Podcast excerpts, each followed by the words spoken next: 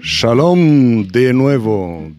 Bienvenidos al Samurai Moderno, el samuraimoderno.com. Bienvenidos a los que nos estáis viendo en directo, LinkedIn, YouTube, Facebook, en el grupo de Samurai Moderno, en la página del Samurai Moderno. Pero lo sabíais ya, esta, sabíais ya de esta entrevista porque estáis ya en el grupo, en el canal de Telegram, ¿verdad? El Samurai Moderno en Telegram. Aquí, ahí envío la, la información sobre los, las entrevistas con los enlaces a todas las plataformas donde pueden vernos en directo cada vez que organizamos una entrevista. Muy bien. Hoy vamos a hablar de inteligencia con, con, con un veterano. Como bien sabéis, los que habéis, eh, los que estabais pendientes de la entrevista, eh, hoy tenemos a alguien que lleva cuatro décadas en, en carrera militar. Es impresionante, ¿eh? Hay que ver. 40 años de carrera militar. Tiene alguien, es alguien que tiene cosas interesantes para contar, algunas anécdotas, seguro, seguro, algunos consejos para los que cuando, quiere, cuando sean mayores quieren ser como él. Eh, hoy tenemos invitado a Jorge Gómez, que nos va a hablar un poco de su trayectoria, impresionante trayectoria, eh, sus consejos, porque tiene, como decía, cuatro décadas de, de, carrera militar. Es un experto en el mundo de la seguridad e inteligencia. Actualmente es director y presidente de una empresa de consultoría en inteligencia empresarial y, como no, vocal de inteligencia en AIMXE y ADISPO. Traemos aquí al frente a Jorge Gómez Tambores. Hola Jorge, ¿qué tal? Buenas tardes, Alim. Buenas tardes a todos los, los oyentes. Pues muy bien, gracias. Buenas tardes, pues me alegro que hemos conseguido vernos. Eh, vamos a traer un poco rápido aquí el chat, que la gente nos está saludando. Eh, nos está diciendo que, está, que nos está viendo bien, escuchando. Eh, shalom, Francisco. Shalom, Javier de LinkedIn, principalmente de LinkedIn. ¿eh? Eh, Teniente Cuenca, encantado, encantado. Aquí otro veterano. Qué bueno. Eh, ¿De dónde nos hablas, Jorge?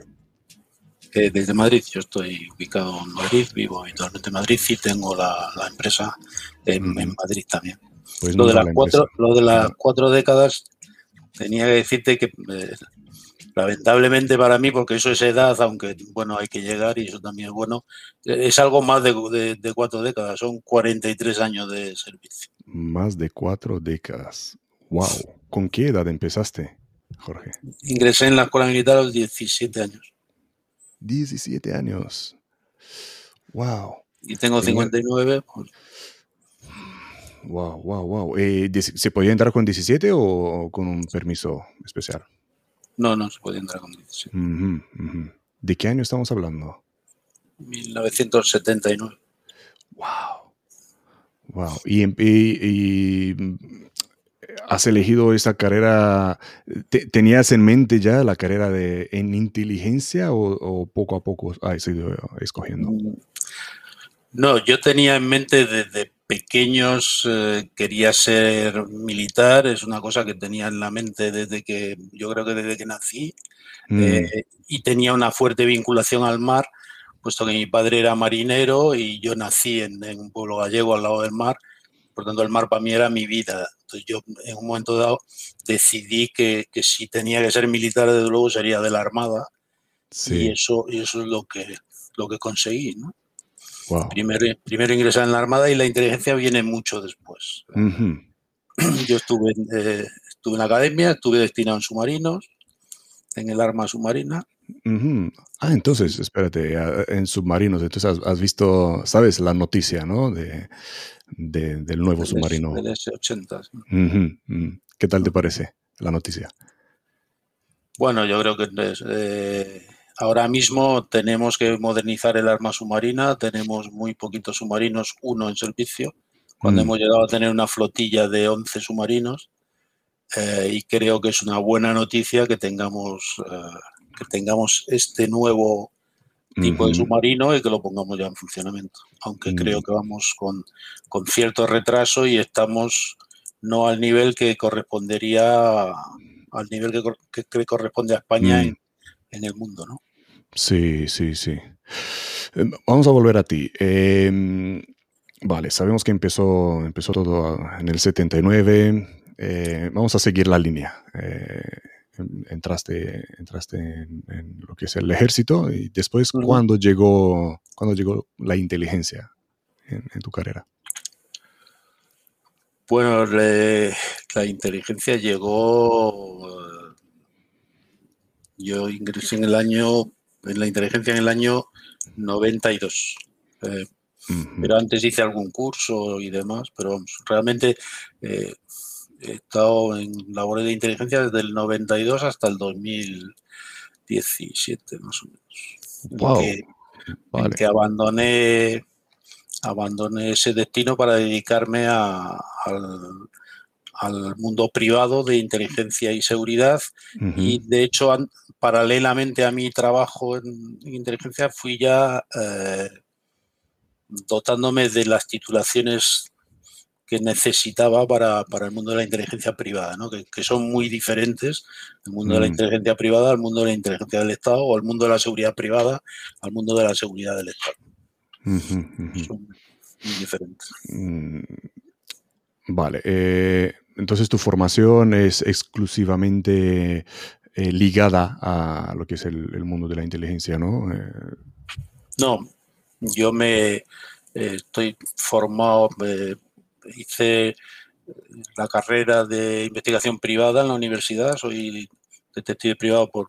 ya tengo el título universitario de detective privado, soy director de seguridad privada, hice un máster en dirección de seguridad y después eh, hice también un máster en relaciones internacionales. Y aparte, pues con Adispo me, introduje ya en el mundo, esta asociación que hace una, una gran labor en, en, el tema de la difusión, yo creo que hablaremos de ello, ¿no? Pero eh, es algo de lo que hay que hablar. Y yo tengo varios títulos civiles relacionados con la seguridad privada, que es el mundo al que me dirigí después. ¿no? Y hablando del de, mundo civil, me decías que tienes una, una empresa, ¿no? Que se eh, que ofrece servicios de, consultoría, ¿no? Tenemos, sí, tenemos una consultora de inteligencia y seguridad. ¿Cómo se llama? ¿Cómo se llama la empresa? Nómbrala, adelante. HSI, es High Strategy Intelligence. Mm. Nos podéis encontrar en hsintelligence.es, es nuestra página web. Y ofrecemos servicios de inteligencia y de seguridad, que creo que son estos dos conceptos, inteligencia y seguridad, son un binomio que no puede separarse y mucho menos en el mundo actual. ¿no? sin, sin, información, sin inteligencia, difícilmente podremos tener seguridad y sin seguridad desarrollar la labor de inteligencia es complicado, muy, mucho más complicado, casi imposible. Entonces, inteligencia y seguridad es algo que a una empresa le interesa siempre. ¿no? la, la inteligencia le da un valor añadido y la seguridad le ayuda a proteger sus bienes, tanto los tangibles como los intangibles. Claro, claro. Mm, y me haces pensar ahora en, los cursos pues, básicos de la seguridad privada. No creo que haya módulos que toquen la inteligencia. Me refiero a eh, vigilantes, escoltas. Mm. Bueno, esto es un tema recurrente y yo también eh, participo en algún programa de YouTube. Yo tengo una labor eh, mm. como cuando dejé eh, todo el tema de la actividad relacionada con el Estado y mm. pasé a tener una actividad dirigida por, por mí mismo, mm. decidí que un tiempo lo iba a consumir, aunque no sea un tiempo que tenga un retorno económico, eh, pero que lo iba a, a, dedicar a la difusión de la cultura de inteligencia y seguridad. Creo que es algo fundamental que en nuestro país no existe, no existe o se hace, eh, o estamos en, etapas incipientes de ello, ¿no?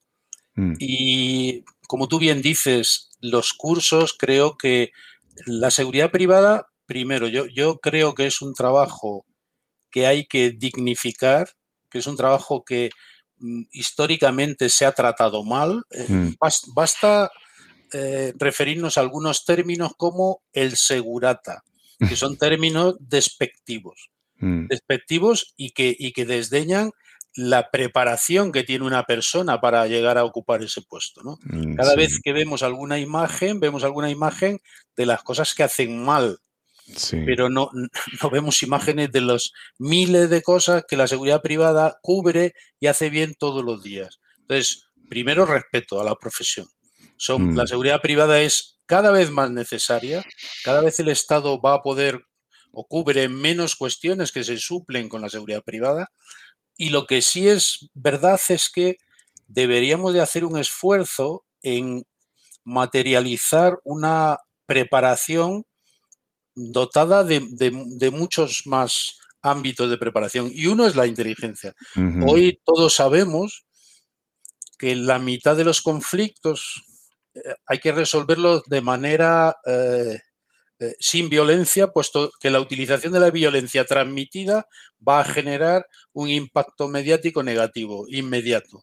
Por tanto, hoy uno tiene que tener esa empatía para solucionar los problemas sin utilizar la violencia. La violencia es el último recurso hoy siempre. Eh, pero hoy cada vez más la, gente de seguridad privada, los, los, profesionales de seguridad privada tienen que estar preparados para manejar las crisis sin recurrir a la, violencia como primer recurso. Sí, sí, lo vemos mucho, eh, tú lo decías, en, los medios de comunicación. Se, tiene, desde luego, se tiene que mejorar la preparación, eso es así. Pero porque además eso va implícito en la dignificación de la profesión. Mm. Cuanto mejor preparado estés, cuantas más titulaciones tengas. Yo eh, no entiendo cómo un vigilante de seguridad, y los pongo aquí públicamente, no tiene una titulación de formación profesional. O sea, hay formación profesional de conductor de ambulancias o de lo que sea, no, no, desde, no, desprecio ninguna profesión. Yo digo, hay, formaciones profesionales de, cualquier cosa. Y sin embargo, la, seguridad privada no lo es, con lo cual mm bueno, creo que carecemos de una preparación adecuada.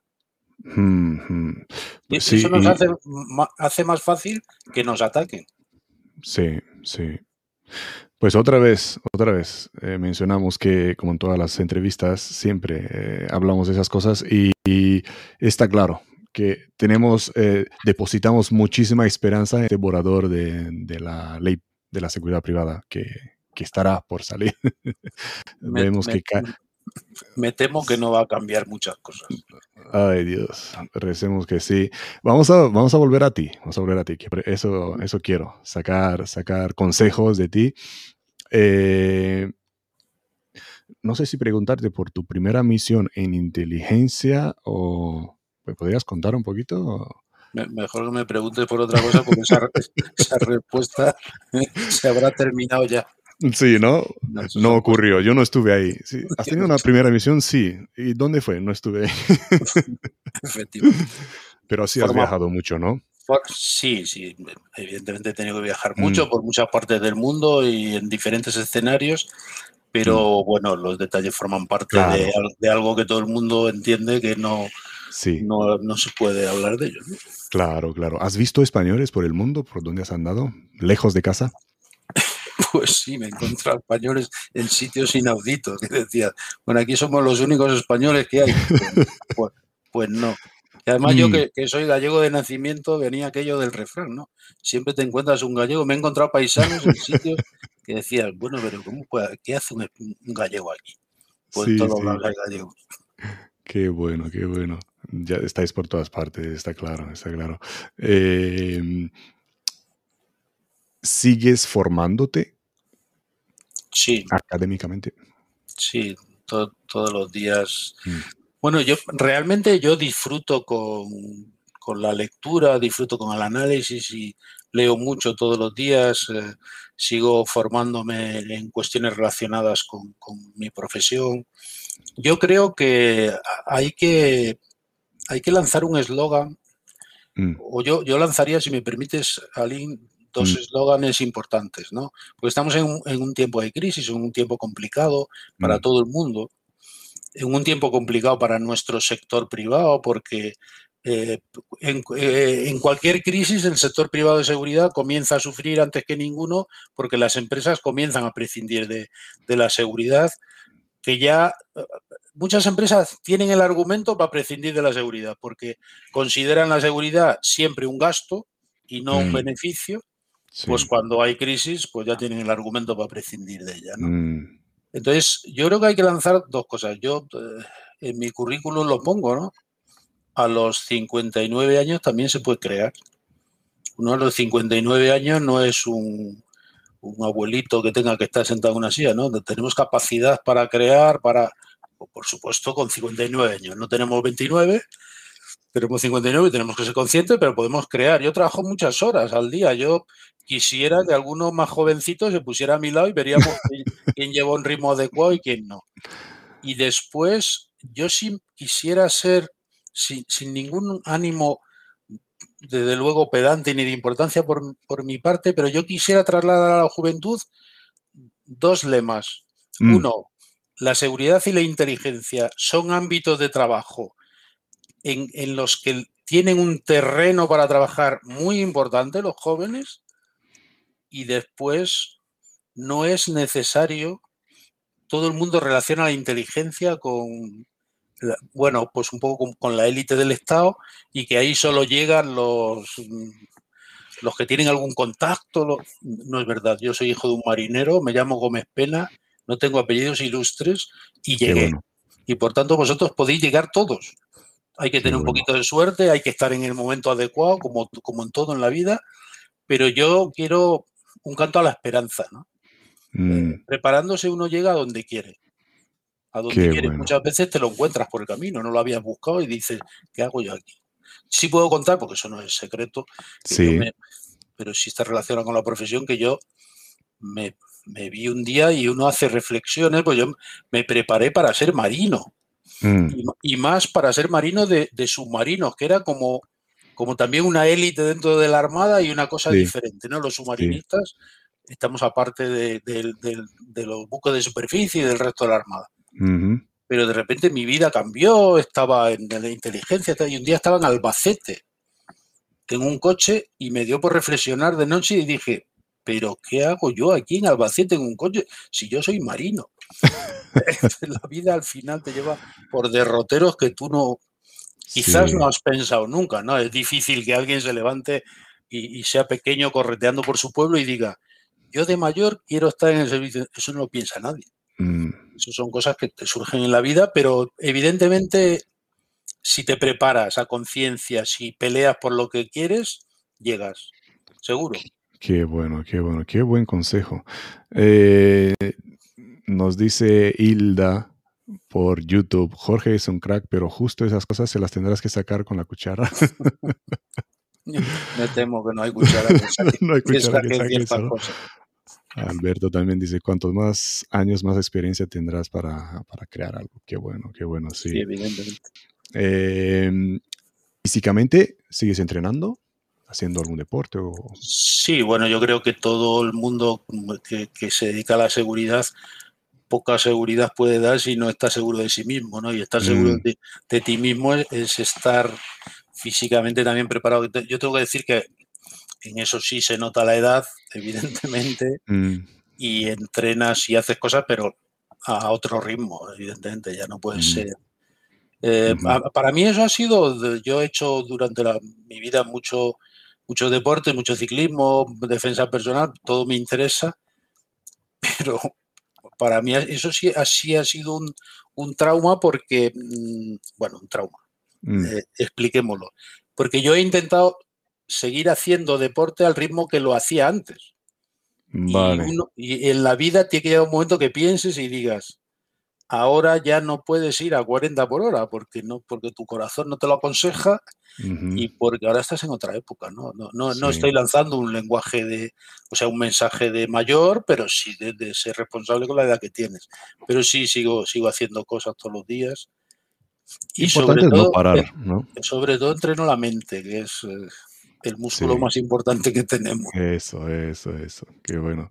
Em, ¿cómo, ha afectado en, ¿Cómo te ha afectado tu, ritmo profesional en, la vida privada? Bueno, eh, yo aquí tendría que decir algo que, mi mujer, que, me, lo escuchará o lo verá después, me, echará la, la, racha. Yo la más sorprendida es ella porque mi mujer tenía la ilusión de que yo me pasase a la reserva militar porque así descansaba y, y ahora mm. trabajo más horas que antes. Y mm. además yo creo que este, el, tema de la pandemia nos ha afectado a todos, ¿no? Yo, por ejemplo, he montado mi despacho en, mi domicilio porque era más cómodo, porque nos ahorrábamos gastos también. Claro, ya somos, mira. y al final trabajar en tu casa es una, es una cuestión que no desconectas nunca. Yo antes, cuando mm. tenía despacho, cerraba al mediodía, me iba a comer, volvía, cerraba cuando me iba, me venía a casa, es verdad que a veces hacía cosas, pero tenía momentos de desconexión, ¿no? Y aquí hay veces que me levanto y digo, pero madre mía, si llevo todo el día aquí haciendo cosas y, sin parar, ¿no? Sí. Eh, en, en cuanto al ritmo, yo creo que el ritmo de trabajo privado es más fuerte que el de muchas lugares de la administración del Estado. No de donde estaba yo, que había un ritmo muy estresante y por tanto a mí no me ha supuesto un gran cambio, pero sí es verdad que aquí no tenemos días ni horas ni, nada. Llevamos un ritmo bastante fuerte de, trabajo, de, dedicación. Para mí una de las sorpresas de, la, de la actividad privada es que más allá de lo que piensa la gente, que es cuánto dinero ganan estos o cuánto cobran, qué caro, eh, bueno, si yo le hiciese una división de las horas que cuesta, todo igual no sería tan caro y sería barato. ya, ya, ya, Sí, sí, pero, pero no entra en ecuación nunca el, la entrega, eh, el corazón, ¿no? Eso no entra en ecuación. Mm. Claro, entre, entre, un, trabajo bien hecho y un, o un trabajo, como tú bien dices, hecho con corazón, con entrega, eh, mm. poniendo todo lo que tienes y un trabajo que no es así, eh, mm. lamentablemente no, no, se, no se aprecia ese valor, ¿no? Pero bueno, esto es el mundo en el que vivimos. Sí. Em, ¿Cómo crees que podrían resaltar eh, en este mundo tan acelerado para conseguir trabajo, los que están buscando trabajo hoy en día en, seguridad privada? Bueno, yo, yo creo que tienen que prepararse observando cuál es la demanda del mercado. El problema es mm. que muchas veces nos preparamos para cosas que no tienen demanda. Mm. Entonces, cuanto más te especialices y sobre todo cuanto más cubras diferentes ámbitos. El, mundo de, la preparación única, lo, explico si lo llevamos al campo universitario, hacemos un, parangón con el campo, con el, con el mundo universitario y dices, hace 25 años ser ingeniero agrónomo era garantía de tener mm, trabajo. Mm. Hoy tienes que ser ingeniero agrónomo, tener muchos conocimientos de informática y hablar inglés y especialista en algo. Si no, no vas a. Entonces, el mundo de la seguridad es, igual, te tienes que especializar en algo y cuanto más te especialices en cosas que tengan más demanda o una demanda muy exclusiva, más capacidad tendrás de, alcanzar trabajo, ¿no? Cuanto más generalista seas, pues el trabajo será más duro y probablemente peor pagado. Mm, ya, ya. Y, luego, mm, alguna, viniendo de, ti, que eres un especialista en inteligencia, una previsión eh, en cuanto al trabajo, ¿crees que surgirá algún, algún puesto nuevo o algo en, las próximas décadas? Sí, evidentemente. Yo creo que la, eh, estábamos ya en, un mundo acelerado, en un mundo de cambio, y la pandemia ha sido un crack. Ha, mm. venido a a desestructurar. Yo digo siempre que hemos sufrido un tsunami planetario que ha puesto todos los muebles patas para arriba y ahora los tenemos que volver a colocar y ver cuántos sobran, porque mm. algunos sobrará ya, ¿no? Entonces, ahora mismo la, seguridad, la inteligencia tendrá que, cambiar, tendrá que adaptarse a las nuevas circunstancias y una nueva circunstancia que se acelerará y se ha acelerado mucho mm. más es la digitalización. todo el mundo digital que ya iba muy avanzado, ahora va a avanzar mucho más. Es decir, nos hemos ido a trabajos de, al teletrabajo. Yo estoy seguro que habrá gente que ya no volverá a, trabajar en una empresa. Sí. Estará en el teletrabajo ya constantemente. Muchas empresas verán que pudiendo tener un entorno seguro en el teletrabajo, se ahorran un montón de gastos y tienen el mismo rendimiento. Habrá que hacer regulaciones de, horarios de trabajo y demás, que, el teletrabajo, por supuesto, no suponga que, me voy al gimnasio no sé qué y después trabajo media hora. Eh, es un poco lo que es un poco algunos casos de ahora. Claro. Pero yo creo que la seguridad va a verse impactada directamente por estos cambios y habrá, mm, desaparecerán seguro algunas funciones, pero creo que aparecerán otras nuevas. Es decir, no hay ninguna revolución en el mundo eh, ha sido para mal. Yo, yo soy positivo. Optimista. Eh, optimista, veo los problemas, pero todas las revoluciones han sido para, para bien. Lo que pasa es que han generado transformaciones, rupturas que inicialmente generan un sufrimiento en, muchas personas. Desequilibrio, sí. Claro, hasta que todo mm. se equilibre, ¿no? A mí mucha gente me pregunta, ¿y qué va a pasar entre, por, ponerte un ejemplo, entre Rusia y, Ucrania? Ucrania. Pues yo creo sinceramente que no va a pasar nada. bueno, pero el presidente está hablando con el francés y claro, creo y quiero pensarlo, porque me parece que es, están jugando a la geoestrategia. O mm. sea, un nuevo presidente de Estados Unidos, China irrumpiendo en el mundo. ¿Y qué va a ocurrir? Pues que están posicionándose cada uno. A ver. Eh, Marcando territorio, ¿no?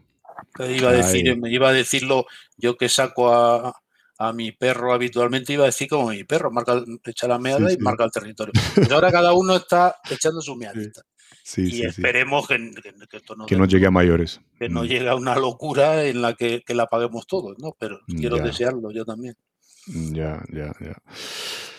La, geoestrategia es, un campo, un campo eh, complejo. grande, sí, sí, sí. Y más que, más que nadie lo, sabe y lo ha, lo, ha saboreado, ¿no? Sí, lo que pasa es que no nos damos cuenta a veces que eh, esas decisiones se toman entre muy pocos y las mm. conocen muy pocos. Y nosotros mm. somos, bueno, debatimos, discutimos, los periodistas, los, pero realmente el, mm. conocimiento es poco. Mira, hay, hay una cita eh, muy buena que dice que, que, define qué es un analista. Winston Churchill lo refirió en cuanto a los políticos Mm. pero nosotros lo utilizamos para los analistas, ¿no? ¿Cuál es la definición de un analista? Pues un analista es el que te explica lo que va a ocurrir mañana para pasado explicarte por qué no ha ocurrido. en este mundo estamos actualmente. En el mundo de que todo el mundo explica todo, pero al día siguiente ha cambiado y el mismo te está explicando mm, lo contrario a lo que decía el día anterior. bueno, somos humanos, nos equivocamos. sí. Esa es la excusa del segundo, del tercer día. Soy humano, me equivoqué, sí. No ha pasado por eso, sí, lo siento. Eh, o los hay quienes dicen, bueno, eh, dejamos los analistas. Eh, qué bueno, qué bueno. Me he quedado con la, con la de Winston Churchill. pasamos otra vez a, a Jorge. Un suceso que te ha enseñado una gran lección de vida. Bueno, eh, yo creo que la mayor lección de vida, he tenido varios en mi vida en los que en los que estando en submarino tuvimos un accidente en, el que creíamos que nos quedábamos allí y las reflexiones en décimas de segundo son, son muchas. Te pasa la vida por delante cuando ves que, la puedes perder en un minuto, ¿no? Mm. Pero yo creo que el mayor, el momento de mayor reflexión en mi vida fue la pérdida de compañeros en Irak, que nos, eh, nos puso los pies en la tierra y, nos enseñó a todos que algunos eran conocidos directamente, conocidos todos, pero algunos directamente, y dejaron, bueno, hijos, mujeres, Pero más allá nos dimos cuenta de que estábamos en una guerra dramáticamente, de un día para otro. Quizás hasta ahí no lo habíamos pensado, pero no tanto. Y el día, yo ese día en el que nos comunicaron que, que siete compañeros habían eh, muerto, pues, pues sí fue un momento doloroso y que, que me enseñó aquí hay que ser muy meticuloso, aquí hay que realizar los trabajos con, planificación para evitar que ocurran cosas como esta.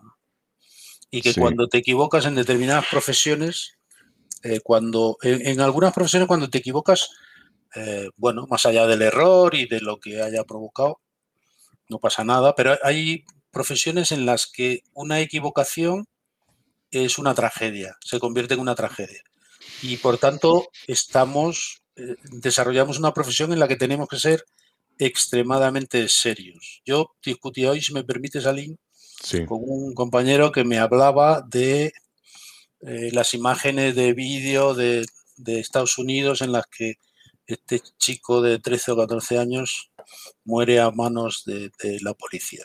Entonces yo le decía a este compañero, digo, es muy fácil criticar a compañeros que están haciendo un trabajo. Pero cuando yo voy corriendo por un callejón de noche, detrás de un chico que no nos olvidemos ninguno que lleva un arma.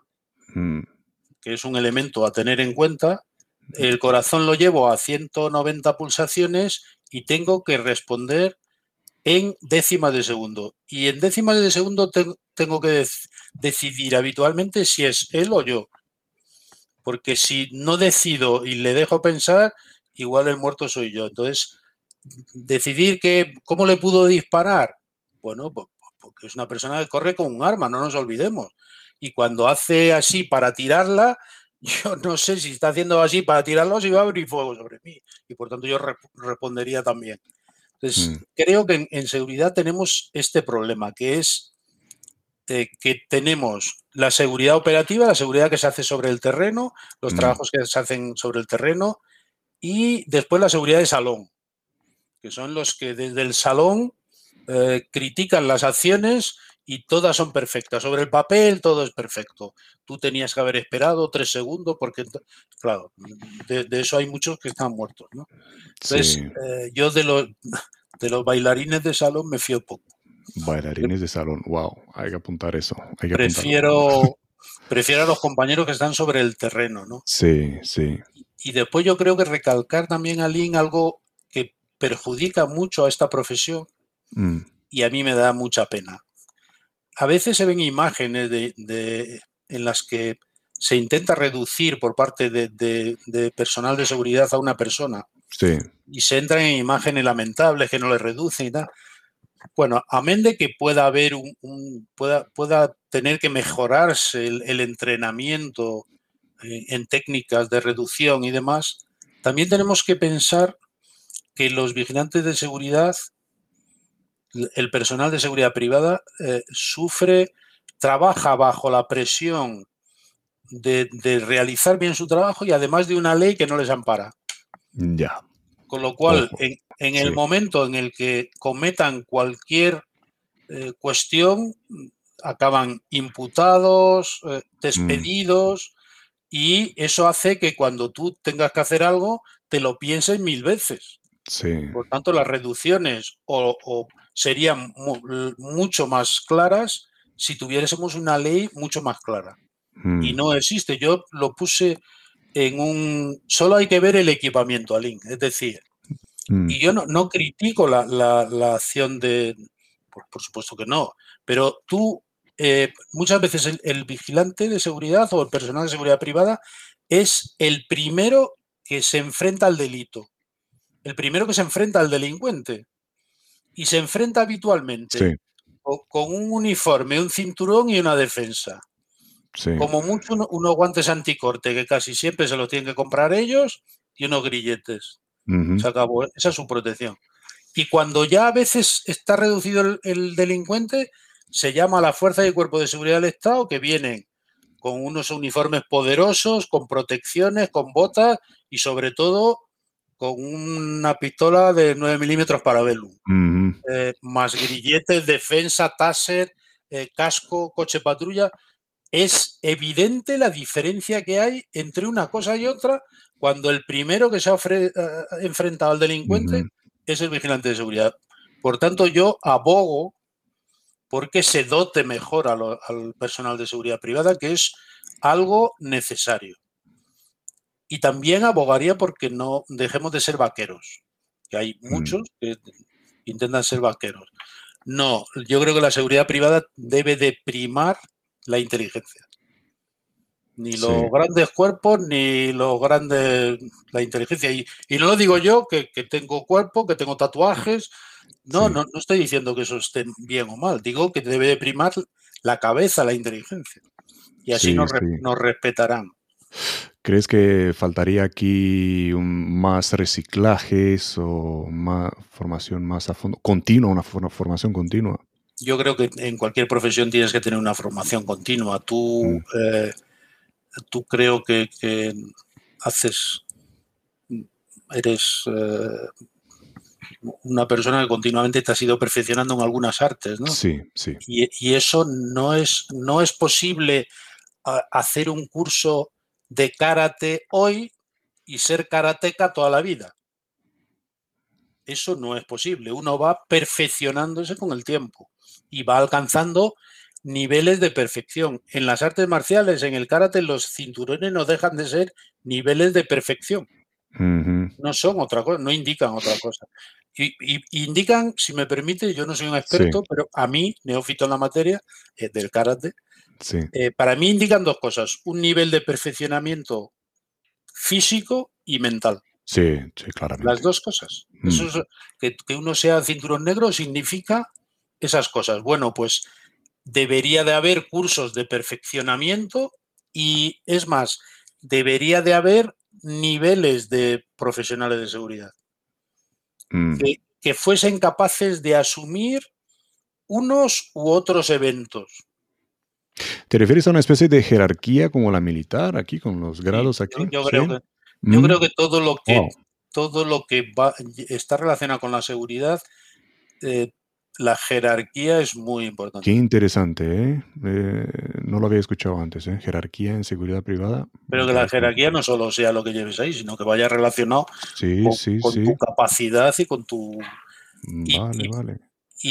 pero como en cualquier profesión, es decir, sí, sí, sí uno es vigilante, hace un curso de vigilante de seguridad y se pone a hacer su trabajo y en teoría está preparado para repeler cualquier agresión, para solucionar cualquier evento. Eso no ocurre en ningún sitio. Mm. O sea, tú no empiezas a trabajar en una fábrica de automóviles y puedes montar volantes, em, eh, ruedas o motores. Mm. Haces una cosa o la otra o te vas perfeccionando y hoy montas ruedas, mañana motores. Es decir, yo creo que ese tipo de niveles en la profesión deberían de existir y deberían de ir asimilados o deberían de estar relacionados con la realización de cursos de perfeccionamiento. yo creo que sería fundamental para que la población respete, respete esta profesión. profesión que yo que yo, que yo respeto y aunque yo he estado casi toda mi vida en la, en la seguridad del Estado, que es otro nivel, yo le diría al público, a tu público, mm. recordemos que en la pandemia, cuando todos estábamos en casa aplaudiendo, mm. los vigilantes de seguridad estaban en las estaciones, en, los hospitales, en los centros comerciales, no, no solo realizando su, desarrollando su labor profesional, sino arriesgando su vida. Ya no por los delincuentes ni nada, sino por, por el virus. Entonces, qué bueno, qué bueno. Eso da, eso da, eso abre para una discusión, digamos, un, debate eh, acerca de, del tema. Es, me has dejado pensando muchísimo en esto y me gustaría que hablemos en un, en un futuro acerca de ello, ¿eh? de, de, la jerarquía en la seguridad privada. Eso es algo, algo grande, algo que ofrecería soluciones, como tú has dicho. Interesante. Em, hemos hablado mucho de, errores, ¿no? De profesionales. ¿Algún error que has cometido tú del cual has aprendido muchísimo? Eh, sí, desgraciadamente el ser humano de los aciertos eh, suele aprender poco, porque de los aciertos nos vanagloriamos, ¿no? Y solemos mm. aprender de los errores. Y yo he cometido algunos errores que me han hecho reflexionar, pero creo que es el proceso de aprendizaje de la vida, ¿no? Lo, grave es cometer errores y no corregir. Ya. Y seguir eh, cometiendo. Cometiendo errores, ¿no? Tal como decían como dicen los asturianos, sostenella y no mendalla, ¿no? cuando te equivocas tienes que corregir y yo creo que la humildad, la humildad es, creo que el valor de los inteligentes y los nobles. Y por tanto uno tiene que ser humilde, mande, no mande, ocupe el puesto que ocupe. Cuando se equivoca, tiene que tener la capacidad de recapacitar y de pensar, este error ha sido culpa mía y de nadie más y yo he tenido algunos errores de los de acostarte y no ser capaz de dormir eh, y de los que he aprendido mucho, evidentemente. Wow, claro, claro, más de uno, ¿no? Em, me has dicho que estabas ahí, ¿en dónde? En, en, Albacete, en el coche, pensando, ¿qué hago yo aquí si yo soy marinero? ¿Algún otro momento, algún otro momento que has dicho, ¿qué hago yo aquí, lejos de casa, a lo mejor otra coyuntura? Eh, sí, sí he tenido algunos momentos de, de, estar fuera de casa mucho tiempo y de... Uno, pero vamos, esto no es, no es exclusivo de la seguridad o de la inteligencia, sino de, muchas profesiones. Uno cuando, mm, está, cuando está muy lejos, mucho tiempo lejos de los que quiere y demás, llega a plantearse si, si merece la pena lo que hace. Si cambia de dirección, ¿se hace el pivote o no? Sí, digo, bueno, voy a cambiar de profesión y lo que pasa que, bueno, inmediatamente yo creo que esto también, uno se dedica a este tipo de profesiones porque algo tiene internamente que le lleva a ello, ¿no? Eh, mm. Yo estoy convencido. Entonces yo, al mismo tiempo que hacía ese tipo de reflexiones, media hora después decía, pero bueno, si me sientan a mí delante de un ordenador en una silla, me han matado. Yo no, quiero estar ahí ni. Entonces, bueno, yo creo que son cosas que, tu profesión las arrastra y las tienes que soportar y ya está. Pero bueno, ha, habido momentos complicados, hmm. muy complicados. Pues esto me lleva a la otra pregunta, que es alguna anécdota que te haya pasado que quieres compartir con nosotros. bueno, mira, esto lo puedo compartir, pues no pasa nada, pero... Eh, no nombres, sin nombres, sin lugares, sin nombres. te voy a decir una cosa que son las casualidades de la vida. Mm. Muchas veces a la familia, pero esto ocurre en la seguridad. La seguridad, tanto la privada como la pública, tiene un componente que es que tú no puedes hablar habitualmente con los tuyos de lo que haces. Sí. Hay determinadas cosas que tú no puedes contar, es decir, porque violarías muchas premisas que no debes de violar. Y por mm. tanto, a veces la mentira piadosa es algo que mm, para tu familia es decir, bueno, si voy a hacer esto y es muy arriesgado, primero no se lo puedo contar. Segundo, ¿para qué se lo voy a contar? Si se van a poner nerviosos, mejor le cuento otra cosa. Y entonces yo una vez, pues, pues pues salí de viaje y le dije a mi mujer que, me iba a Barcelona. Y ya está. Para ocultarle el sitio a donde iba. Y entonces, en el sitio en el que iba, la maravillosa casualidad que tú me decías de que siempre te encuentras a, alguien en algún lado, pues me encontré a, un a un vecino Y yo no, yo no me di cuenta de la versión, entonces ya hablábamos, bueno, bien, pero mm. no, no, me di cuenta de, tampoco estaba pensando en ese momento en eso. ¿Y qué hizo el vecino inmediatamente? Llamar a mi mujer y decirle, estado con tu marido en tal sitio. Y me costó aquello una pequeñita discusión cuando no había nada malo en el asunto, pero es que yo no había dicho la, verdad. Entonces, sí bueno, anécdotas de esas de, equivocarte y hacer cosas de estas tienes muchas. Lo mismo pasa en redes sociales, pues eso es lo social del, campo, ¿no? ¿Ves? Del, real. Sí, sí, pues igual. pues eso, lo que, viajar a un sitio que dices, bueno, aquí no puede haber absolutamente nadie que me conozca. Bueno, pues sí, si aparece alguien que te conoce y te la lía, claro. Qué fuerte, qué fuerte. ¿Tenías algún nombre de guerra? ¿Cómo te llamaban ahí entre compañeros? sí, sí. Evidentemente todos tenemos un nombre de guerra, pero no. Sí, todo, todo el mundo tiene nombre de guerra. Sí, ¿no? Tenías un, un, un apodo, un nick, ¿no? Pues mira, el mío es Todd. Por eso, por eso me llamo Todd, porque cuando llegué a Israel, ahí los, los, los, israelíes les gusta llamarte por un nombre que es más fácil para ellos, que es más común para ellos. Y, y desde ahí empezó todo. Por eso soy Todd. Eh, uno de tus mayores desafíos, Jorge. Eh, mi mayor desafío ahora mismo es eh, divulgar la cultura de inteligencia y seguridad y que llegue al gran público.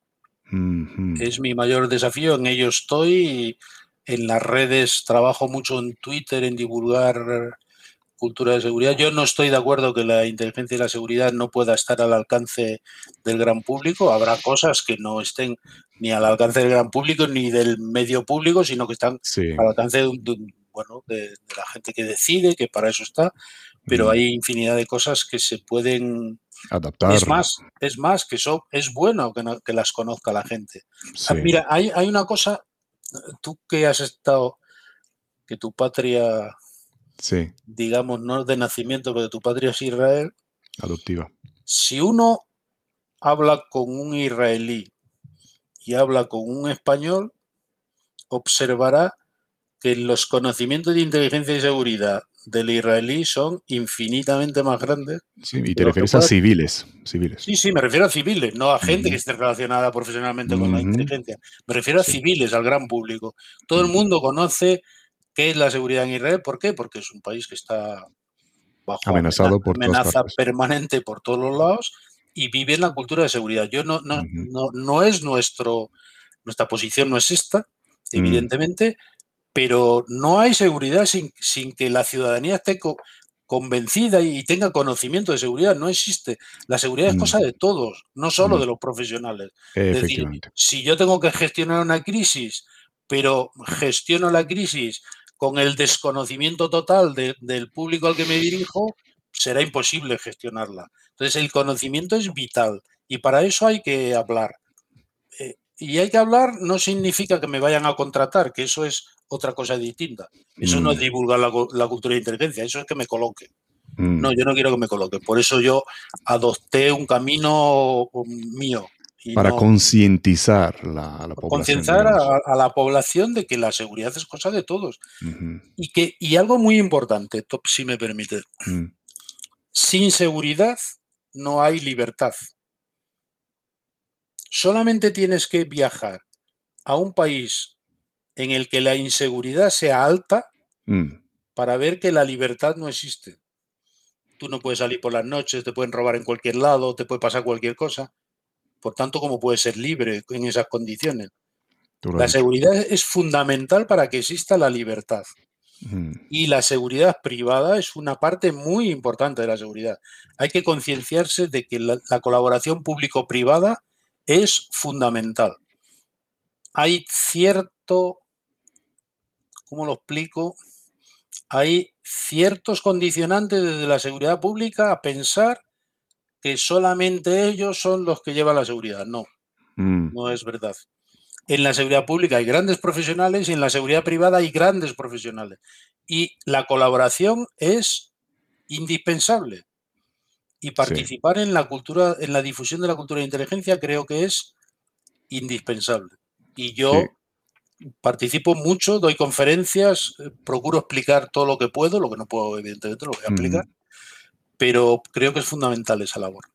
Qué gran trabajo, qué gran trabajo. Concientizar a la población para que tomen, para que no esperen que, que todo el trabajo lo hagan la policía o, las fuerzas del orden, sino no es tomar la justicia por sus manos, no, No, no, sino so- conocer sus, sus derechos por lo menos.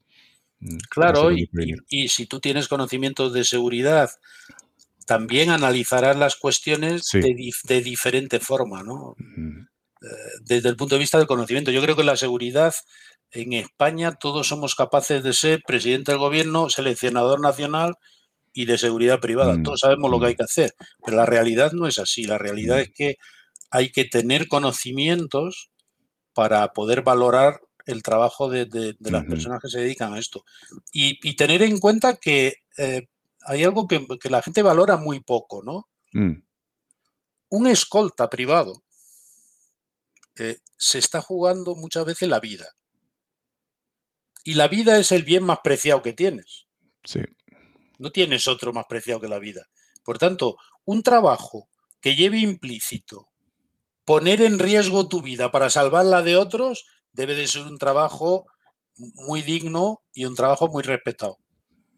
Y esto ocurre todos, todos los días. Mm. Ya no, no, no basta, o sea, no, no, no solo tu vida, sino una lesión grave, una agresión, y trabajas con ello y estás concienciado y tú no, no valoras, ni siquiera lo valoras.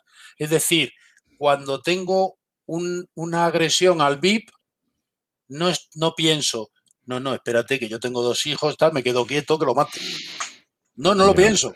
Y probablemente la que se quede viuda sea mi mujer y los que se queden sin padres sean mis hijos. Pero la profesión está por encima de eso. Entonces, yo pido a la gente que, piense que la seguridad es un trabajo muy importante, muy, muy importante. Sí, sí, sí, sí. Y que, que hacen unos pocos. Los demás, hay un... Eh, en inteligencia hay citas muy buenas, pero yo utilizo siempre una que dice que para que vosotros viváis en la luz, nosotros vivimos en las tinieblas. la gente se tiene que concienciar de que hay muchos trabajos que hay que hacer que a mí no me gustan, pero que si no los hace alguien, tú serás también el receptor del daño de, que no se realice ese trabajo. Por tanto, hay que respetar a la gente que hace este tipo de trabajo. Correcto, correcto. Tienes toda mi, admiración por ello. Em, ¿Qué te enorgullece de tu vida profesional, Jorge? Bueno, de mi vida profesional me, enorgullece enormemente haber dedicado casi toda mi vida a la defensa de nuestro sistema, a la defensa de mi país. Yo creo que eso es algo que se está perdiendo en las nuevas generaciones y el orgullo de, ser tú, de ser de donde eres, el orgullo de tu bandera, de tu historia. Ahora estamos en un punto contrario en el que vamos a tener que pedir perdón porque nos por haber expulsado a los a los moros, vamos a tener que pedir perdón por haber expulsado a los romanos. Bueno, una cosa, estamos en un mm. delirio absolutamente estúpido. Mm. Yo me siento enormemente orgulloso de ser español, de mi bandera, de mi país y me enorgullece haber dedicado mm, casi toda mi vida a eso y seguir dedicándola porque desde el sector privado vuelvo a hablar de esto constantemente. Y, te voy a decir otra cosa, también eh, apoyando lo que tú has dicho, mm, dijo alguien una vez y, me lo puedes confirmar, em, que los mayores patriotas los encuentras en los servicios de inteligencia. No es decir que los demás no lo sean, ¿vale? Ojo, hay grandes patriotas por todas partes, pero en su porcentaje por 100, ¿no? Digamos, mm. los mayores patriotas los encuentras en los servicios de inteligencia. Yo creo que el servicio de inteligencia es un... Eh, dedicarte a la inteligencia es, un, es una profesión eh, que lleva aparejado no, no solo el hecho de la profesión, sino unas convicciones personales mm. que sin ellas no, los, no las puedes eh, mm. llevar, a cabo. ¿no? Yo hace poco me preguntaba el hijo de un compañero y me decía, mira, yo, eh, yo quiero ser militar. Digo, bien, pues prepárate para ello y ya está. y, dice, ¿y allí eh, cómo se funciona? Digo, mira, allí lo primero hay que saber obedecer y ser disciplinado. Pues es que a mí eso no me gusta, entonces elige otra carrera. Mm, Porque no vas a ser capaz de soportar ni un minuto allí, ¿no? Hay ciertas carreras que tienen una parte vocacional que va ligada a, tu profesión, ¿no? Pero la tienen, la tienen muchas profesiones. Yo tengo la suerte de tener una, una sobrina, una chica que es eh, eh, ginecólogo y, y la medicina es una, una carrera absolutamente vocacional, es decir, mm. ponen por delante la vida del enfermo siempre y, su, su, misión es salvarle siempre. Es decir, son, son mm. gente vocacional y dedican a ello eh, años de estudio, de preparación. Entonces, lo nuestro yo creo que es un, poco vocacional, ¿no? Sí, sí. Más de un entrevistado me ha dicho lo mismo, hay que tener vocación para eso, sí. Sí, sí, porque si no, no vas. Si uno, si alguno piensa, y lo digo en antena ya para que esos mm. desistan, si mm. alguno piensa que dedicarse a la inteligencia mm, es para cobrar grandes sueldos, conducir Ferraris y chicas guapas al lado, que desistan, que eso no existe. Eso son las películas. la inteligencia es un trabajo de hormiguita, de, trabajar muchas horas y de asumir muchos riesgos y sobre todo de no estar en ninguna fiesta. O sea, nosotros hacíamos las cosas, resolvíamos los problemas y cuando se montaba la fiesta para celebrarlo ya teníamos que hacer otra cosa y nos íbamos. Sí, sí. no eran celebrados. Si alguien quiere ser famoso, tampoco está en su Tampoco. Si, si cree que es el ombligo del mundo, pues no es su sitio ahí. Yo mm. me, haré conocido, yo, a mí no me gustaría ser famoso, pues para eso están otros mm. programas. Me gustaría sí ser conocido para tener capacidad de difusión, mm. pero seré, seré conocido por lo que diga, por lo que reflexione, pero no por lo que cuente de una época, por eso no me voy a hacer famoso, se lo aseguro a todo el mundo. Eso te estaba diciendo antes cuando hablábamos de, hacer la entrevista en nuestra primera vista, que quiero precisamente eso, ah, aprovechar la difusión, la difusión de, tu, experiencia fuera de, de, los nombres y de lugares y de otras historias, con algunas anécdotas, pero aprender, aprender de ti y, ayudar a, a, dar, conocer esa, experiencia tuya. Yo creo que tú haces una labor ahí fundamental, igual que lo hace ADISPO o AINSE como mm. asociaciones que fomentan la seguridad privada en mm. España e incluso la seguridad entre hermanos con latinoamericanos. Hace poco participamos en un simposio que para mí fue un honor que pudiéramos participar gente de Latinoamérica y gente nuestra, unir diferente, porque claro, hablamos de seguridad como si la seguridad fuera un concepto fijo, pero la seguridad no es un concepto fijo, la seguridad depende mucho del ámbito en el que te muevas, depende mm. del país en el que vives, depende de las condiciones de tu país. la seguridad está en constante cambio, ¿no? Pero yo creo que trabajos como el tuyo, permíteme permíteme decirlo también en tu entrevista, eh, son muy importantes para la difusión. Muchísimas gracias. Estás, hablando siempre de seguridad, estás hablando desde una dedicación profesional también a mm. esto y de, conocimiento, y por tanto me parecen fundamentales para que llegue al gran público y se explique la, este trabajo. Muchísimas gracias, gracias. Eso motiva, motiva un montón. Eh, venga, más. Y vamos, hablamos de consejos. Pues venga, más consejos. Esta vez para los profesionales, Jorge. Mm, ¿Cómo los ves? Em, ¿Cuál crees que es el error fatal que pueden cometer? Ahora mismo, profesionalmente, yo vuelvo a incidir. Estamos en un mundo en el que el refrán español de una imagen vale más que mil palabras, mm. ahora tiene más valor que nunca. Es decir, vivimos en el mundo de las imágenes. Sí. Y por tanto los profesionales tienen que tener un tremendo cuidado con las imágenes. Vale, vale, vale. Porque hoy en día una imagen da igual que tú hayas realizado tu trabajo a la perfección y que, si me permiten el término, el que recibe em, físicamente mm, una reducción violenta se lo mereciese. Si la imagen es manipulable, probablemente será víctima de lo contrario. Entonces, todos los profesionales de la seguridad debemos de tener en cuenta mucho que hoy no hay acciones que no se vean. Mm, eh, eh, todos los días tenemos ejemplos de, acciones de, o de malas acciones que al final las ha grabado alguien desde una ventana. De... Hoy en día todos los ciudadanos somos reporteros gráficos gratis porque no cobramos, pero tenemos un teléfono y nos hemos convertido en periodistas. Entonces estamos deseando poder grabar algo para transmitirlo. Con lo mm. cual, la escenificación de lo global, de lo local, perdón, ha desaparecido para convertirse todo en global. Entonces hoy le das un empujón a alguien, no digo que se lo merezca no, y no es que lo vean aquí, es que lo ven en China y en Estados Unidos y el de Estados Unidos empieza a valorar. entonces, hoy la imagen mediatiza mucho nuestro trabajo. hay que tener mucho cuidado porque desgraciadamente cada imagen de estas andamos para atrás.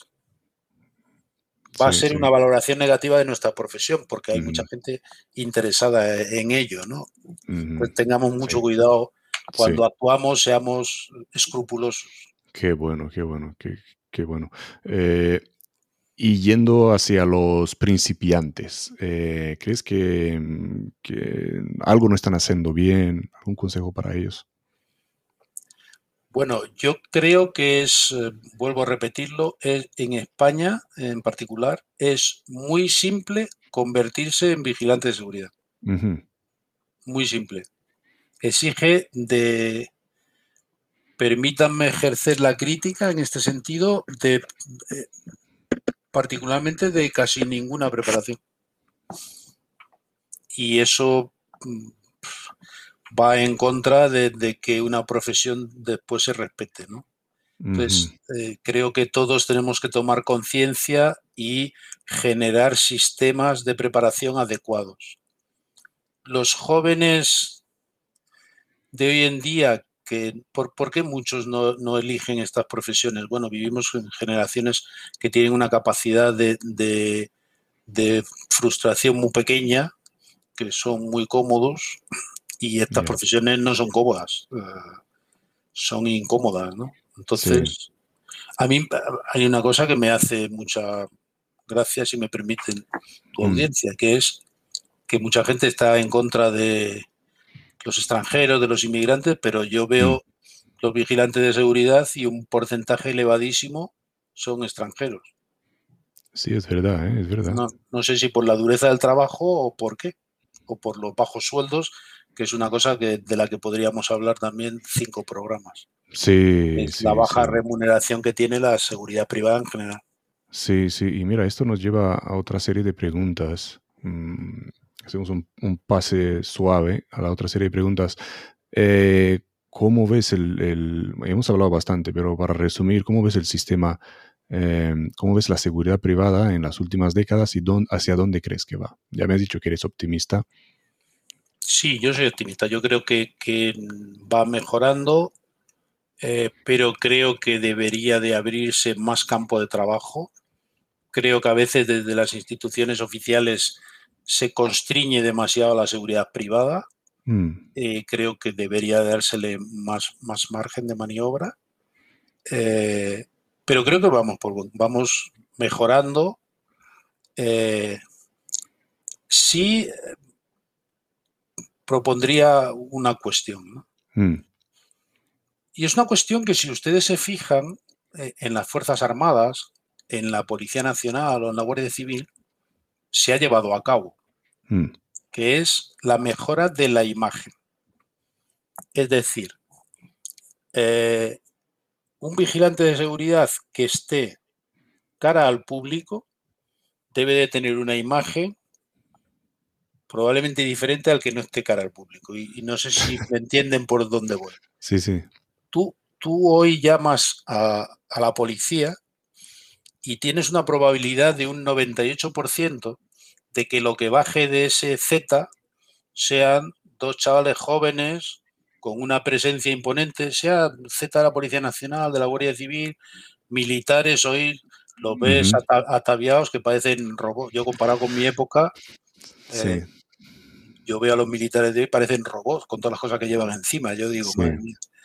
Pero han hecho, han hecho un cambio de imagen importante. Mm. Entonces, determinadas figuras deberían de, desaparecer de cara al público porque lo que generan es una imagen eh, mala. te digo yo lo que va a pasar. Van a alegar eh, discriminación o cualquier... Claro, pero si tú, por ejemplo, tienes un, vigilante con una barriga cervecera que no se le ve el cinturón, pues mm. difícilmente puedes pensar tú en que te genera eso seguridad. Entonces, ese tipo de imágenes, si yo no, no, estoy criticando, ese tipo de, imágenes también las tenías antes bajando de un Z. Sí, sí, sí. Pero hoy ya no las tienes porque probablemente esas personas, mm, vale, vale. Porque, uno tenga barriga no hay que despedirle, pero, pero probablemente podrá desarrollar otras labores de la, de la seguridad privada que no sean la de, la de cara al público. Mm. Eh, en la cara al público deberíamos de defender un poco una imagen adecuada, ¿no? Una imagen mm. que, nos traslade a que tienes las capacidades que necesitas para desarrollar tu, función, sí. ¿no? Sí, sí, sí. Inspirar, inspirar confianza, sí. Claro. Em, entonces, ¿crees que está fallando algo en el, en el sistema de formación, de capacitación actual?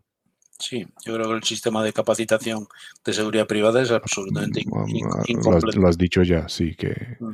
yo creo es muy fácil acceder. Es muy fácil acceder. Em, habría que dotarlo de conocimientos de, mucho más, de muchos más ámbitos y de actualizar los, conocimientos. Eh, en las labores más bajas de la seguridad privada eso no, no, se está haciendo realmente, se está haciendo todo lo contrario cada vez mm. facilitar más. Eh, y, pensemos que cuanto más fácil nos lo ponga, peor nos lo pagarán. Mm, qué bien dicho. Entonces, prepararnos va a ir, va a ir apareado a que tengas unas mejores remuneraciones.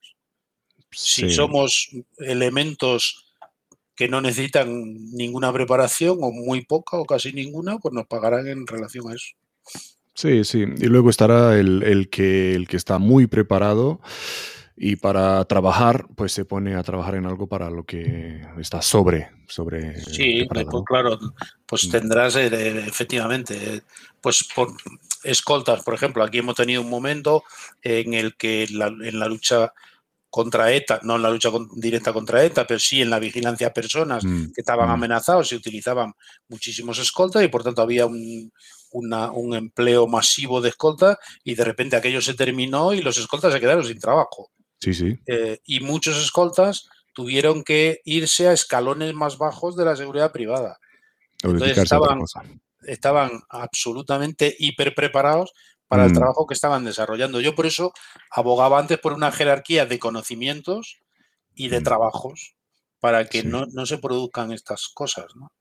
Sí, Pero yo creo que aún hoy en día un escolta que esté muy preparado y que esté en técnicas complejas eh, encuentra trabajo más fácil que, si piensa fuera de la caja y ve que hay algo más que su comunidad, que hay algo más que España, que también hay América Latina, que también hay trabajo en Filipinas. Eso, es un, eso es un tema importante, que es mm. que nosotros hemos pensado en local, siempre. Hemos pensado en seguridad física y en local. Y tenemos que tener una idea clara. En un país que cada vez se, se vuelve más tecnológico, la seguridad física desaparece y se sustituye por seguridad electrónica. Por tanto, si queremos seguir trabajando en el ámbito de la seguridad física, nos tenemos que ir a países que están menos desarrollados en la inteligencia. Tú lo decías antes, Latinoamérica, África, ahí hay trabajo para seguridad física. Pero mm. claro, hay que querer irse allí y yo digo que hay y aprender inglés, por ejemplo, como mínimo. Bueno, e-, eso es una cosa que debería estar hoy ligada a... A mí me, fastidia mucho porque, porque yo creo que la lengua de Cervantes debería ser más importante en el mundo, mm. pero desgraciadamente el mundo es el que es y el inglés es el que prima. Y alguien que no sepa inglés, todas esas cuestiones ya se las ha, se las ha cercenado él mismo. Ya no tendrá esas oportunidades. Entonces, lo decíamos al principio, no basta con que seas un buen profesional de la seguridad. Mm, si sabes de informática y hablas inglés, tendrás más opciones seguro. Sí, sí, sí, sí. Y os digo, gente que nos estáis viendo, que Jorge, aparte de inglés, habla Ruso. Inglés hablo mal, pero hablo ruso. Hablas mejor ruso que inglés. Eso sí. A ver, un- Pero un- vosotros, una explicación breve. Israel, por ejemplo, es un. eh, si, uno, un- si uno observa el mundo de la seguridad, Mm, no, no me refiero al de la- del Estado, estamos hablando de la seguridad privada, sí, es difícil ir a cualquier lugar del mundo donde haya situaciones complejas que no te encuentres gente de Israel. Mm, e ingleses también, muchos, sí, muchos, sí, sí. franceses, españoles, muy poquitos. O ninguno.